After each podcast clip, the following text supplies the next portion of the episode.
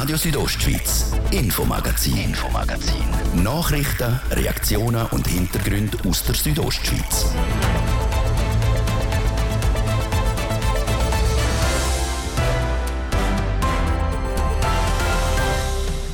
Zurück nach dem verlängerten Auffahrtswochenende. Und auf genau das Wochenende schauen wir nochmal zusammen zurück. Allein in der Stadt Chur ist nämlich so einiges gelaufen. Von Food Festival bis Schlagerfest. Wir ziehen zusammen mit den Organisatoren Bilanz. Und ebenfalls Bilanz ziehen tun Biologinnen und Biologen über die Gesundheit der Bündner Wälder. Wie fest die die Klimakapriolen den letzten 40 Jahren mitgenommen haben, eine Langzeitstudie verratet mehr darüber. Schön sind ihr mit uns heute Abend im Infomagazin bei Radio Südostschweiz. Am Mikrofon ist Adrian Kretli. Das Wochenende ist in der Stadt Chur so einiges gelaufen. Von exotischem Essen bis Schlagermusik hat man eigentlich alles können haben. Schon zum siebten Mal hat in der Bündner Kantonshauptstadt das Street Food Festival und zum allerersten Mal das Schlagerfrühlingsfest stattgefunden. Zwei Veranstaltungen, die in den letzten Tagen Tausende von Leuten angezogen haben. Ganz zur Freude der Organisatoren. Der OK-Präsident vom Schlagerfrühlingsfest, der Esra Buchli, schaut mit gutem Gefühl auf den Samstag zurück. Dort, wo Schlagerfans aus dem ganzen Kanton und darüber aus mit farbigen Hemper und lustigen Sonnenbrillen auf dem Arkas die grössten Hits aus den 60er und 70er mitgesungen haben.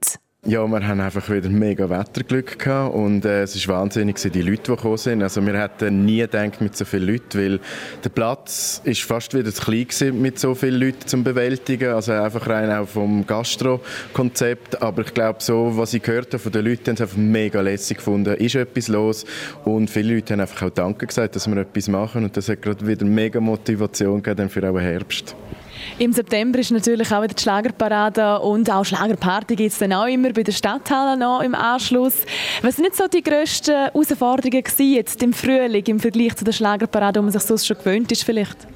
Ähm, wir haben ja letztes Jahr Corona-bedingt eine Schlagerparade Light auf dem äh, Arkas dürfen machen. Das ist aber so mit so Schutzkonzepten so äh, umgesetzt worden. Dieses Jahr haben wir das nicht gehabt. Von dem her ist eigentlich der Aufwand weniger gewesen, rein von der Sicherheit her. Wir haben aber nicht gewusst gehabt, hat es eine Berechtigung oder nicht, noch, nochmal Schlagermusik zu hören. Also lenkt nicht einfach nur der Herbst. Und offensichtlich nicht. Also ich meine, wir hätten eben, wie gesagt, nicht gedacht, dass wirklich so viele Leute kommen und es gibt wirklich Hardcore-Fans hier in Chur und Umgebung. Ich habe gehört, sogar der Zug von Zürich ist pumpenvoller Schlagerfans. Also mal Chur ist, glaube ich, wirklich das Mecker der Schlagerfans. eben, es ist also ein bisschen die Gefahr, oder? Dass irgendwann wie ausgelutscht ist, wenn man jetzt schon jeden Herbstschlager feiert und dann im Frühling auch noch. Den Gedanken haben wir in dem Vergleich auch gemacht im OK? Absolut. Also ich meine, die Leute, die kommen, die finden den einen oder jetzt mittlerweile die zwei Tage mega lässig im Herbst und jetzt noch im Frühling rotes Gummiboot los. Also ich meine, das lenkt dann total. Also auch mir persönlich muss ich das nicht antun. Aber irgendwie ist halt der Hunger rum und äh, keine Ahnung, ob das nächstes Jahr wieder so umgesetzt kann werden oder auch eben, ob es die Berechtigung hat. Aber jetzt irgendwie sind wir gerade voll im Höch und motiviert zum Vollgas geben und äh, ja, vielleicht gibt es ja das Frühlingsfest nächstes Jahr nochmal sagt der Esra Buchli. Insgesamt sind über den Tag verteilt rund 4000 Leute auf dem Arkas am Mitschunkeln. Und von dem Schlagerfrühlingsfest profitiert hat unter anderem auch das Street Food Festival, wo über das verlängerte Auffahrtswochenende ebenfalls in Chur stattgefunden hat. Ja, sicher. Wir sind gerade beim Bahnhof, an der ganzen Bahnhofstrasse verteilt. Die Leute haben müssen oder dürfen bei uns vorbeilaufen und haben natürlich so gut können profitieren von allen anderen Sachen, die rundherum stattgefunden haben. Sagt Romero Golocca, der Mitorganisator vom Street Food Festival in Chur. Auch er kann darum positiv auf die vergangenen Tage zurückschauen. Ja, wir haben äh, dürfen 30.000 bis 50.000 Besucher schätzungsweise haben wir dürfen in Empfang nehmen. Ähm, wir hatten super Wetter gehabt und wir haben gemerkt, dass die Leute happy sind, dass wieder Veranstaltungen zu Chur stattfinden und äh, haben das dementsprechend auch gemerkt mit den Besucherzahlen. Dass so ein Haufen Leute gekommen sind, hat aber nicht nur ihn, sondern auch die Standsbetreiberinnen und Standsbetreiber gefreut. Über ihre Theke sind in den letzten Tagen tausende Portionen tibetische Momos, Thai-Curry, Käseschnitten oder typisch amerikanische Burger mit Pommes. Wir haben noch nie so viele Foodstände die letzten sieben Jahre. Und das ist sicher auch ein Highlight gewesen. Die Leute sind gekommen und gesagt, es sei eine sehr hohe Diversität, also sehr viele verschiedene Stände mit verschiedenen Sachen. Ähm, wir haben geschaut, dass wir auch nicht allzu viel doppelt fahren. Und das ist natürlich sehr schön, wenn man so ein Festival kann durchführen kann. Fasst Romero Coloca zusammen. Für ihn und für die Organisatoren vom Schlagerfrühlingsfest heisst es jetzt alles setzen lassen, die letzten Rechnungen zusammenfassen und dann definitiv Bilanz ziehen. Der erste Eindruck der scheint aber bei beiden sehr positiv.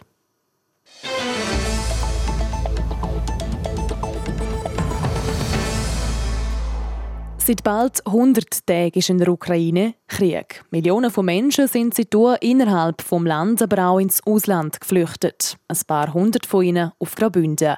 Das Wochenende hat Chur ein Treffen stattgefunden für ukrainische Geflüchtete und Bündner Familien, die Geflüchtete bei sich daheim aufgenommen haben.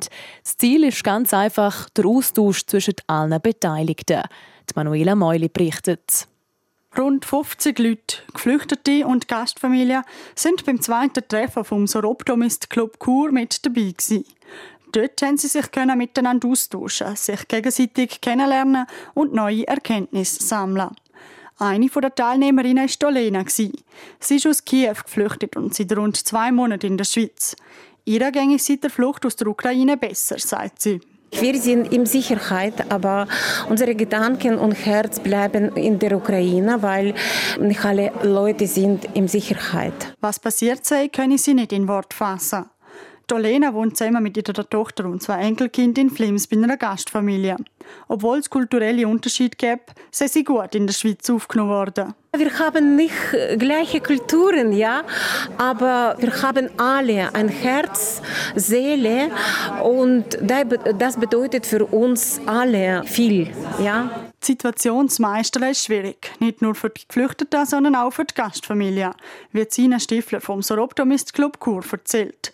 Sie hat das Treffen mitorganisiert. Weil für Gastgeber ist das vielmal schwierig, Tag für Tag mit Gästen zusammenzuleben, wenn man nicht reden mit ihnen. Und wir haben gemerkt, dass es auch wichtig ist für Gastgeber, dass sie einander treffen können. Eine von diesen Gastgeberinnen ist Karin Punzi. Sie hat eine Ukrainerin und ihren 15-jährigen Sohn bei sich aufgenommen. Sie sind sehr geschwächt und sehr äh, auch krank im Auffanglager in Warschau.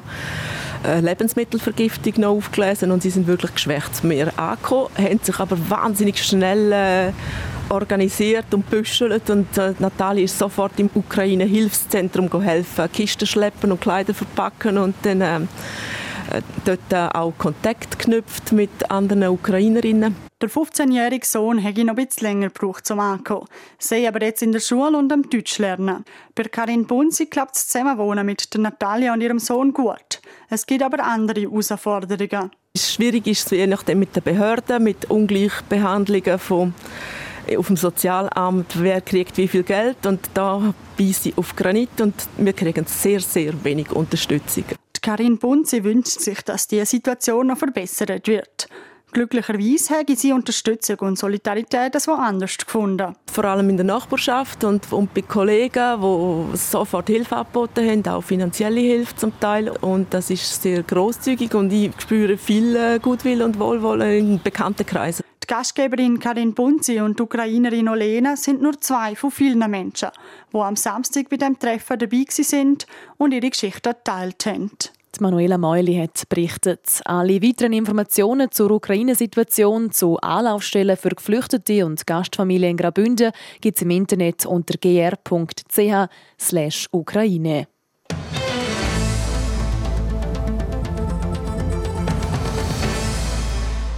kann etwa mal echt lästig sein. Man lässt das Fenster in der Nacht offen und auf einmal surrt einem so ein kleines lästiges Teil die Ohren. Eine Mucke. Danach sind die Mucken aber in der Schweiz nicht unbedingt heimisch. Zum Beispiel die asiatische Tigermucke. Wie das die hierher gekommen ist und was dagegen gemacht wird, der Livio Biondini berichtet. Bündner Regierung hat das Amt für Natur und Umwelt beauftragt, ein Monitoring von asiatischen Stechmucken in Graubünden zu machen. Ein Monitoring ist die Beobachtung und Überwachung von einem bestimmten System oder Vorgang, wo oft unumgänglich ist und gemacht werden muss. Bei den Mucken ist es so, das sind äh, Vektoren, also Überträger von Krankheiten, sind interessiert, wo die Mucke vorkommt, weil sie kann Krankheiten übertragen und äh, das ist eigentlich der Hauptgrund. Und sie kann lästig sein. Sagt der Sascha Gregori, Leiter vom Neobiota-Management beim Bündneramt für Natur und Umwelt. Man deckt nicht Mucken selber fangen, sondern Fallen aufstellen, wo die Insekten ihre Eier auf Hölzli legen. All zwei Wochen werden die Hölzli dann von Spezialisten analysiert. Und wenn es die Eier von den asiatischen Muckenarten dann drauf hat, können die Präsenz von der Mucke nachgewiesen werden. Das Monitoring werde vor allem an Autobahnraststätten und in den Bündner Südtälern gemacht. Die Mucke sind werden jeden Tag eigentlich mit dem Auto gebracht, mit dem Lastwagen, mit dem Posti. Das ist auch der Grund, warum wir sporadisch, alle zwei Jahre, haben wir jetzt einmal in Chur auch neben dem Postideck mal eine Tigermucke gefunden. Im Vergleich zur Tigermucke im Norden von den Alpen da ist, ist die Buschmucke etabliert. Die werden eigentlich immer wieder mit, mit Lieferungen, mit Feriengästen, mit, mit Autos, die auf der Raststätten anhalten, werden die gebracht. Das Monitoring wird schon seit 2016 gemacht. Die Erkenntnis sage, dass die Etablierung der Mucke langsam aber stetig voranschreitet. Es hat immer wieder Bestände um, darum werden dann die Bevölkerung sensibilisiert und Bekämpfungsmaßnahmen eingeleitet. Es geht darum, dass man Brutplätze reduziert also das heißt, die Mucke das ist ein sogenannter Gefäßbrüter. Man muss keine Angst haben, dass man die in einem Biotop oder in einer, in einer Auenlandschaft findet, sondern die tun äh, sich kleine Mulden, kleine Idole suchen und eben auch die Strassensammler, also Strassenwassersammler. Und dann wird von, von der Gemeinde wird mit, mit, äh, mit dem Alarfizid werden die Strassenwassersammler behandelt, alle Monat einmal, sodass dort keine Brutplätze entstehen. Die Mucke stechen bis zu siebenmal pro Mahlzeit und das auch der Tag durch. Tigermucke selber können tropische Krankheiten übertragen, wie zum Beispiel das Denguefieber. Wenn jetzt jemand von einer Reise zurückkäme, krank wäre und man hat dann auch noch eine hohe Muckendichte um sich herum, dann können Tigermucke das Virus übertragen. Aber in erster Linie sind sie nicht so gefährlich und halt einfach nur lästig. Der Beitrag von Livio Biondini zum Monitoring der asiatischen Tigermucke. Und wir bleiben gerade in der Natur. Besonders der Bündner Wald ist wegen dem veränderten Klima momentan geschwächt. Ein Haufen Bäume in den Wäldern können sich gar nicht mehr recht erholen. Trockenheit, Schädlinge und Temperaturen, die immer wärmer werden. Wie akut die Situation im Bündnerwald aktuell ist, das zeigt eine Langzeitstudie, die der Wald seit fast 40 Jahren beobachtet. Francesca Albertini mit dem Ergebnis. Austrocknete Böden, dünne Äste und gelbe Blätter. Die Bäume in den Wäldern sind mehr und mehr geschwächt. Schon in den 1980er Jahren ist das Schlagwort Waldsterben aufgekommen und kursiert seitdem in allen Müller. Und das auch nicht zu Unrecht, wie eine Langzeitstudie vom Institut für angewandte Pflanzenbiologie zeigt. Das Institut hat in den letzten 40 Jahren die Gesundheit der Schweizer Wälder untersucht. Der Sven Hopf ist wissenschaftlicher Mitarbeiter am Institut und abgebrochen auf den Kanton Graubünden ist man hier zu folgendem Ergebnis gekommen. Wir haben auf unseren Beobachtungsflächen Trockenheit registriert. Also es ist schon sehr, sehr trocken geworden.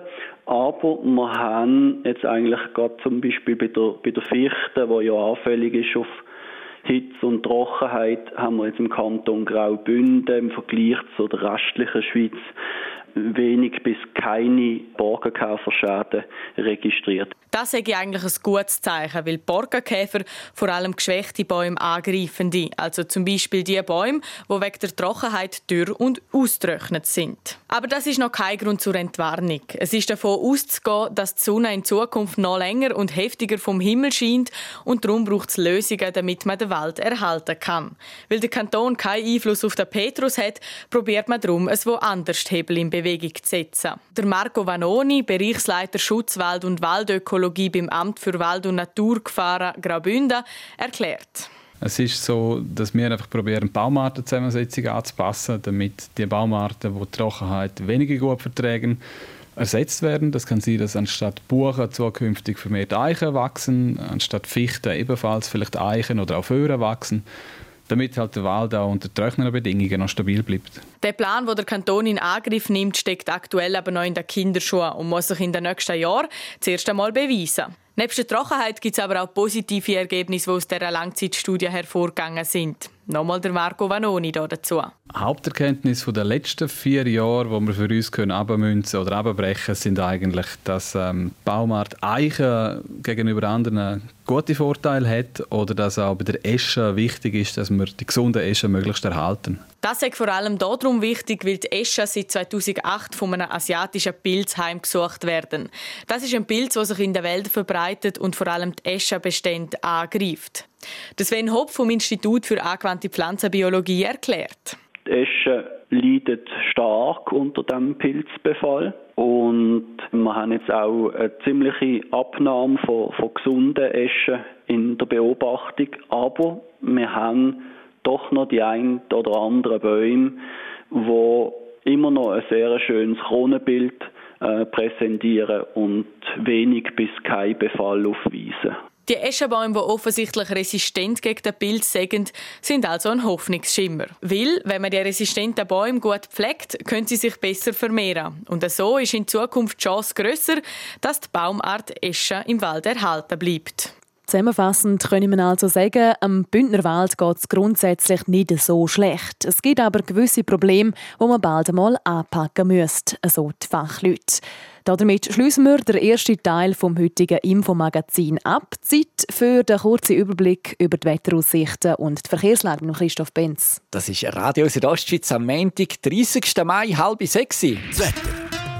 Präsentiert von Tanzschule Home of Dance. Die Tanzschule in Kur für alle Partens. Von Disco Fox über Salsa bis zu Hochzeitstanz und Bachata. www.homeofdance.ch es bleibt wechselhaft heute Abend bei uns in der Südostschweiz. Dazu kommt es auch immer wieder regnen. Schneien tut es ab etwa 2000 Meter. Morgen Dienstag zuerst noch recht sonnig. Im Laufe des Tages gibt es wieder mehr Wolken und am Nachmittag kommt es verbreitet regnen. Das bei Tageshöchsttemperaturen im Churer Rheintal von bis zu 20 Grad. Das Klosters gibt 16 und das Bivio 12 Grad. Verkehr Präsentiert von Greencover AG in Sargans. Ihre Spezialist aus der Region für nachhaltige und effiziente Gebäudehülle. greencover.ch wir haben Feierabendverkehr in der Stadt Chur, Stau oder stockend. Auf der Masanzerstraße stadtauswärts, dann im Bereich Autobahn Ausfahrt Chur Nord stadteinwärts und im äh, Gebiet Postplatz Welsdörfli. Ihr braucht dort im Moment 5 bis maximal 10 Minuten länger. Sonst sieht es gut aus aktuell. Wir haben keine weiteren Meldungen frei über größere Störungen. Wir wünschen eine gute und eine sichere Fahrt. Verkehr.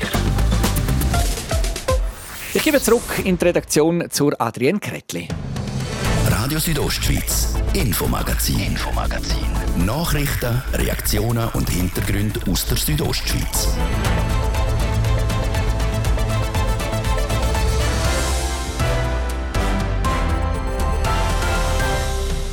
Zurück zum zweiten Teil vom Infomagazin und da wird es bei uns ein bisschen Science-Fiction-mäßig. Wir schauen in die Zukunft von der künstlichen Intelligenz.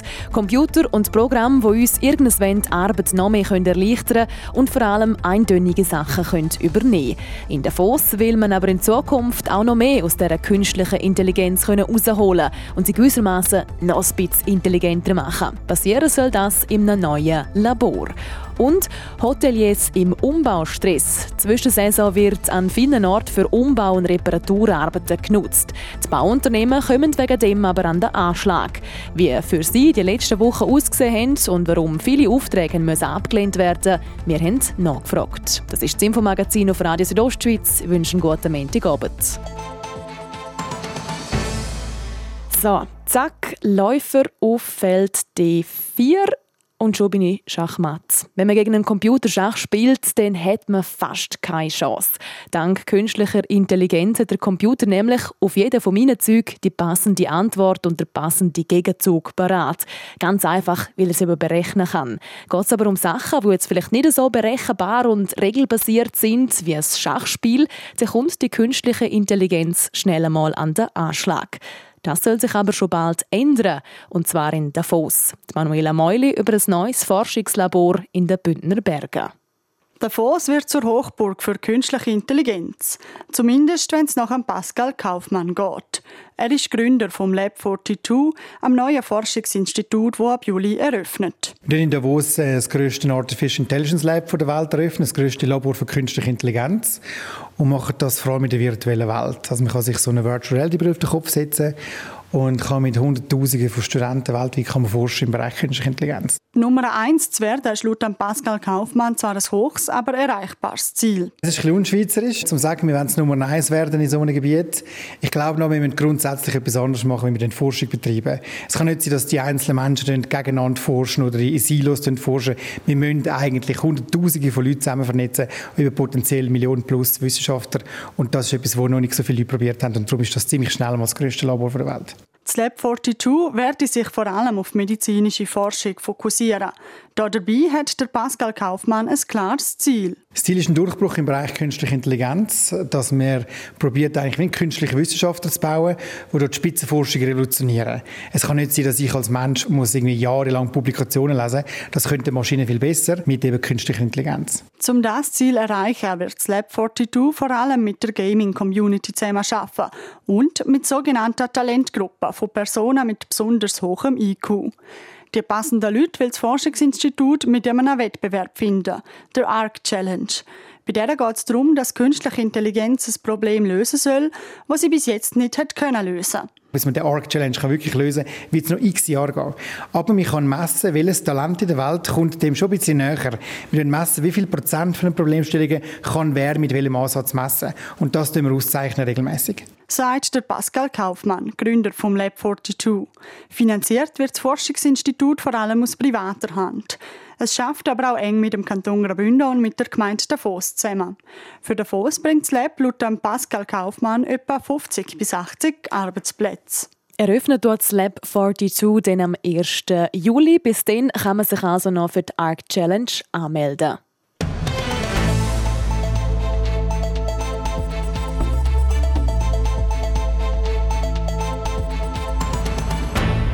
Kaum ist der Schnee weg, fahren an den verschiedensten Orten im Kanton auch schon wieder die Backern auf. Die Bausaison ist in vollem Gang. Auch in den Tourismusort wird wieder gebaut wie schon lange nicht mehr. So sagen die Auftragsbücher in dem Frühling so voll wie noch selten, erzählt der Präsident vom Bündner Baumeisterverband, Maurizio Pirola, im Interview mit Nadia Gwetsch. Es breche aber auch gewisse Herausforderungen mit sich. Einerseits äh, werden die Ausschreibungen sehr spät gemacht und wenn das so passiert wie das Jahr, wo so viel Arbeit rum ist, dann sind viele Bücher schon voll über den Unternehmen oder dann muss man halt absägen, weil einfach die Leute aufstocken, das bringt aufs Länge nichts, vor allem auf eine kurze Zeit. Hat das zu tun, dass es vielleicht einfach auch nicht mehr so viele Leute hat, die den, den Beruf ausüben, die Handwerker sind, Polier, Maurer etc.?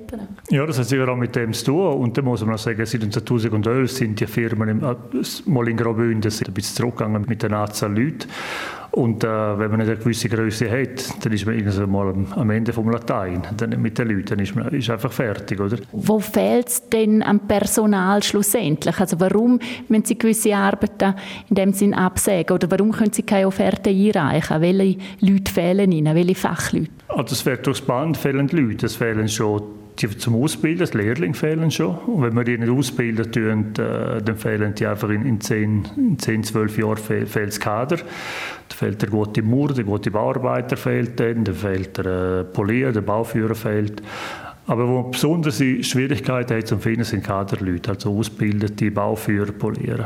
Sie sind ja auch noch in Funktion hier beim Martinelli-Bau. Können Sie etwas sagen, so ein bisschen gefühlsmässig? Wie viele Leute hat man müssen absägen, jetzt vielleicht sogar in Ihrem Betrieb mit einer Umbauerei oder mit einer Renovation? Bei uns im Geschäft, muss ich sagen, im letzten Monat, Mitte März, äh, April, etwa 30 Prozent wir müssen zurückschicken für, für ein Angebot, für eine Offerte, die wir dann zu machen, weil wir einfach keine Kapazitäten haben. Vor allem auf die Arbeiten, die kurzfristig auf den Sommer fertig werden müssen. Solche, die vielleicht Herbst, äh, Winter oder auf den nächsten weitergehen, sieht es ein bisschen anders aus. Aber im Moment die kurzfristigen sind sie immer sicher ausgebucht. Und das ist, denke ich, wenn ich umgehöre bei den Mitgliedern, ist überall etwa gleich. Die Aufträge, die sie in dem Sinn haben müssen absägen das ist aber schon etwas, was dem Unternehmerherz Maurizio Pirola wahrscheinlich auch schmerzt, oder?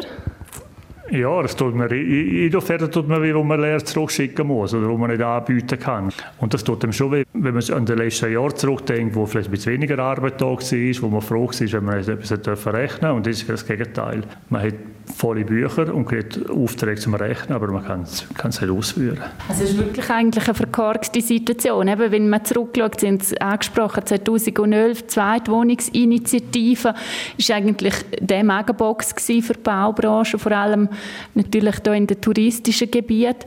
Und jetzt die Situation, es wäre so viel Arbeit da und man hat einfach die Leute nicht. Ja, das ist wirklich ein Krux. Und dort meinte müssen bis die öffentliche Hand, aber gewisse Projekte, die vielleicht nicht, nicht unbedingt nötig sind, muss man einfach zurückstellen aufs nächste oder das übernächste Jahr.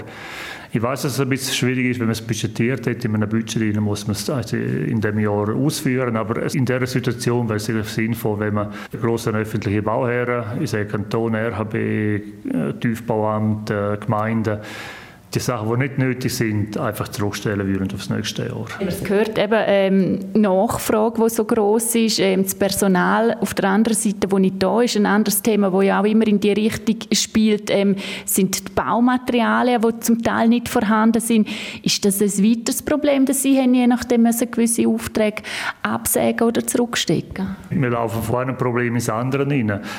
Äh, das hat schon letztes Jahr angefangen mit dem Engpass für Baumaterialien, mit der Pandemie, dass man sie nicht können produzieren und ist es verschärft auf, auf letzten Herbst und auf das Jahr mit dem Ukraine-Krieg, wo es auch wieder schwerer tut. Und wir sehen es wirklich, dass gewisse Baumaterialien wie zum Beispiel Armierung, Stahl, Isolation an Holz, wo einfach zwischen, äh, ich sage, zwischen sechs Wochen und, und äh, 12, 13 Wochen gehen, bis man es überhaupt äh, kriegt, wenn man, wenn man überhaupt noch etwas kriegt. Maritza Pirola, jetzt, wenn wir so unser Gespräch äh, Revue passieren lassen, Sie haben es gerade selber gesagt, wir kommen von einem Problem zum nächsten, ähm, auch wenn wir vorausschauen, wie sich die Jahre entwickeln, man ist zwar dran an Lösungen, nichtsdestotrotz, wie, wie schauen Sie die Branche Zukunft an, unter all diesen Voraussetzungen und Umständen? Ja, das macht es noch interessanter.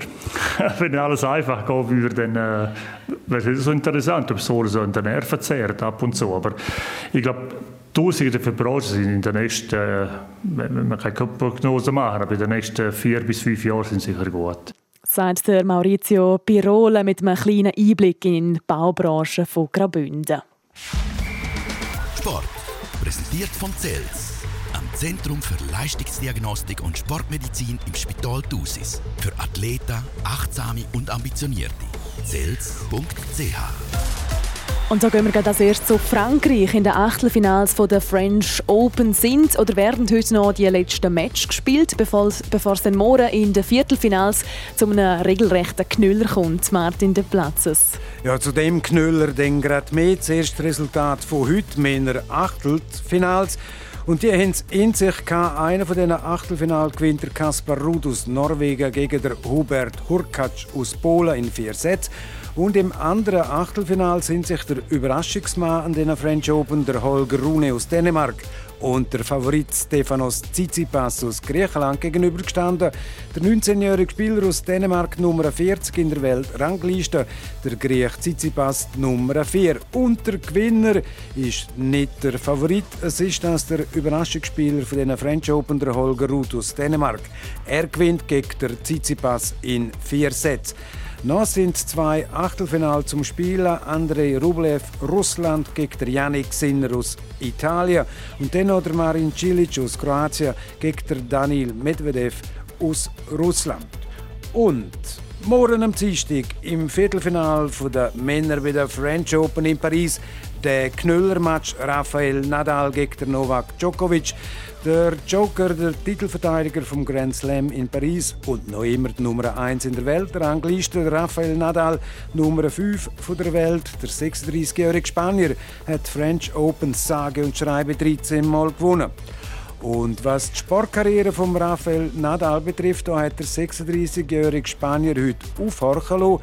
Seine Aussage heute in Paris, vielleicht sechs sein letztes Spiel in Roland Garros. Und in Anspielung auf seine Probleme am Fuß, wo der Spanier schon seit Jahren hat, hat der Rafa gesagt, dass er vor gut zwei Wochen nicht einmal gewusst hätte, ob er in Paris spielen kann. Er wüsste nicht, was in der nahen Zukunft mit seiner Karriere passieren wird. Jetzt spekuliert die ganze Tenniswelt, ob der Rafael Nadal mit diesen Worten seinen Rücktritt angekündigt hat.